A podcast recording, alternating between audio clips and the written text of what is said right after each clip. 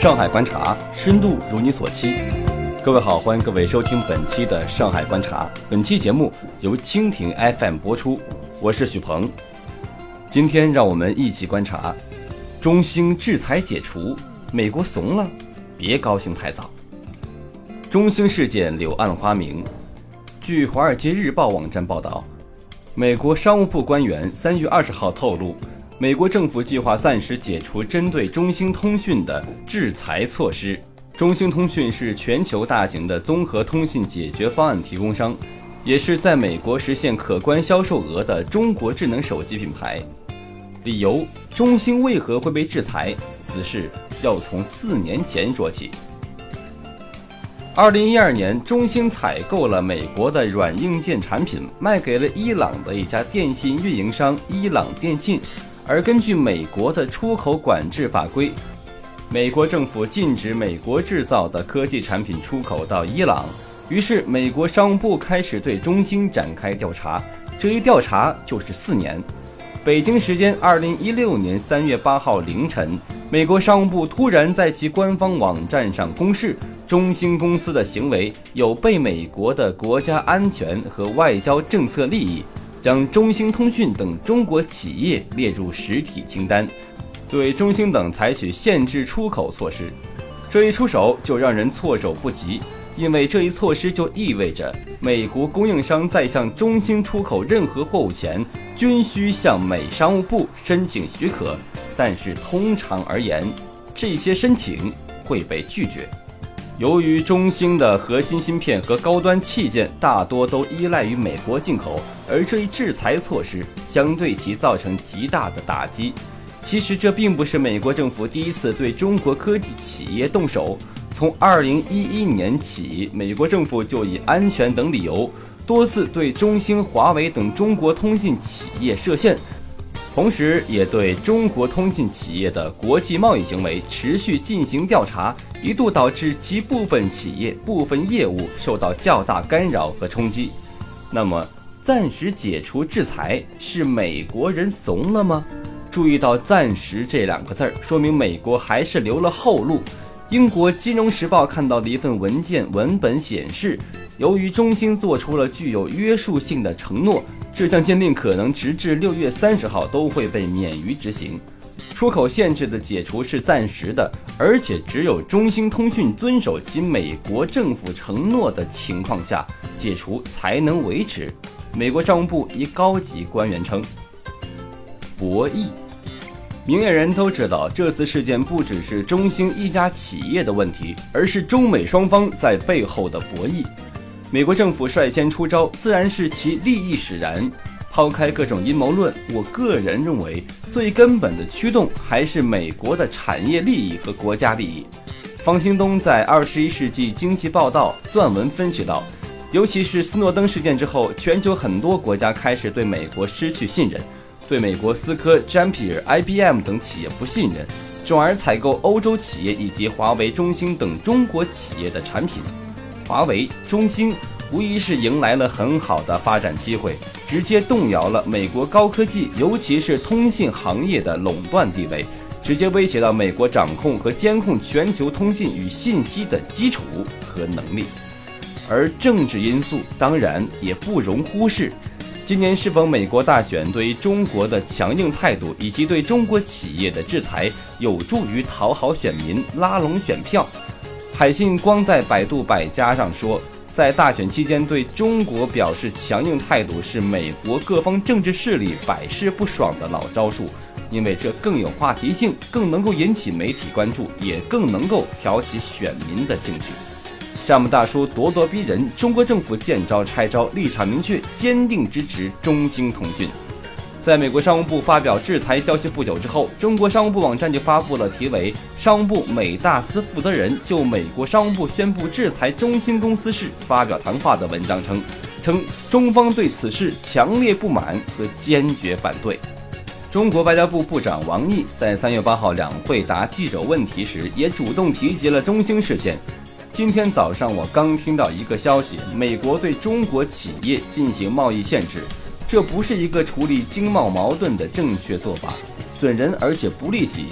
面对这个常态，我们的工作就是要直面和解决问题，扩大和深化合作，同时努力把摩擦、分歧变成合作。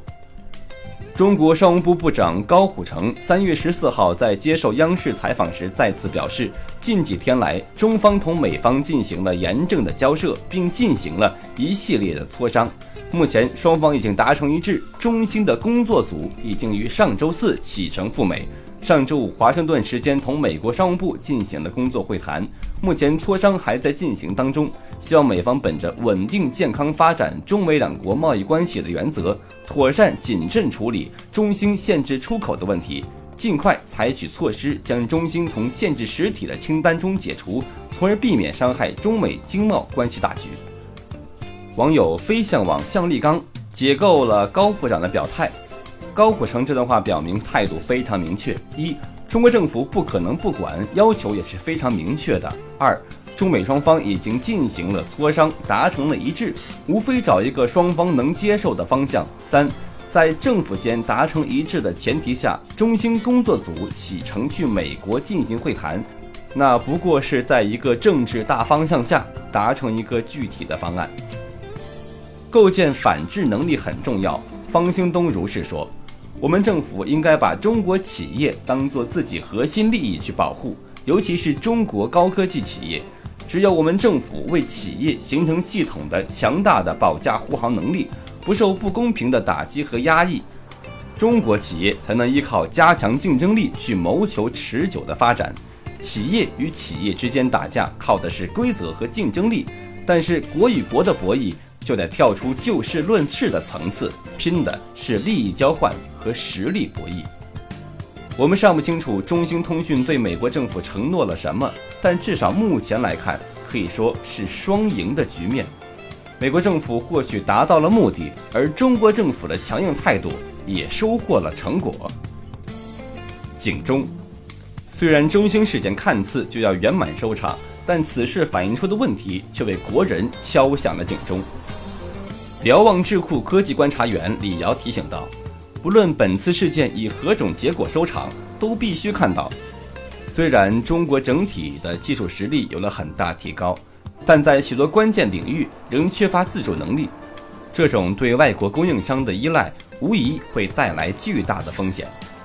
的确，中兴、华为等中国科技企业虽然在通信设备领域已经部分领先，但设备的芯片和高端器件。”仍旧依赖美国等供应商。知乎网友风起云涌说道：“中兴作为一家通信设备商，其网络芯片受制于博通，其手机芯片受制于高通，而且中兴还在美国加工自己设计的芯片。”同时，网友 Praytime 在水木社区举例说明，虽然说这些年来国内集成电路产业发展突飞猛进，自给自足率逐年提高。华为海思最新的麒麟芯片可以和高通骁龙八二零一比高下，龙芯积累了十多年，也终于可以和北斗卫星一起上天。随便拆一个蓝牙音箱、机顶盒、冰箱、洗衣机，里面的核心芯片已经大部分是国产品牌。但不可忽视的现状是，这些国产芯片的成功率应用大多在消费类领域，在对稳定性和可靠性要求很高的通信、工业。医疗以及军事的大批量应用中，国产芯片距离国际一般水平差距较大。二零一四年，中国用在芯片进口的外汇超过两千一百亿美元，超过石油，成为最大进口产品。财经揭示的一组数据已经很能说明问题：高端芯片自主研发至今未获突破，这是中国电子行业的瓶颈所在。中国信息通信产业对高清尖锐的创新积累还不深厚，更多精力放在既有产品的规模化生产上，具备了一定技术能力，但核心技术不足，关键器件的研发尚有差距，尚未掌握产品主导权。网友飞向往向力刚说，他觉得这不会是最后一次，这样一件事在国际贸易中会经常性发生。中国企业越是做大，越有竞争力，越是可能不断碰到此类事件。对中国来说，最重要的仅是不是守什么美国的法律法规，而是要提升自己的实力，核心技术领域一定要自己干。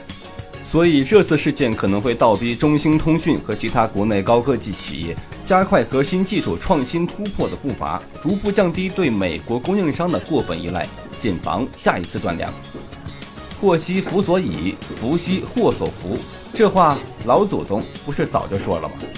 上海观察深度如你所期。以上就是本期节目全部内容，我们下期再见。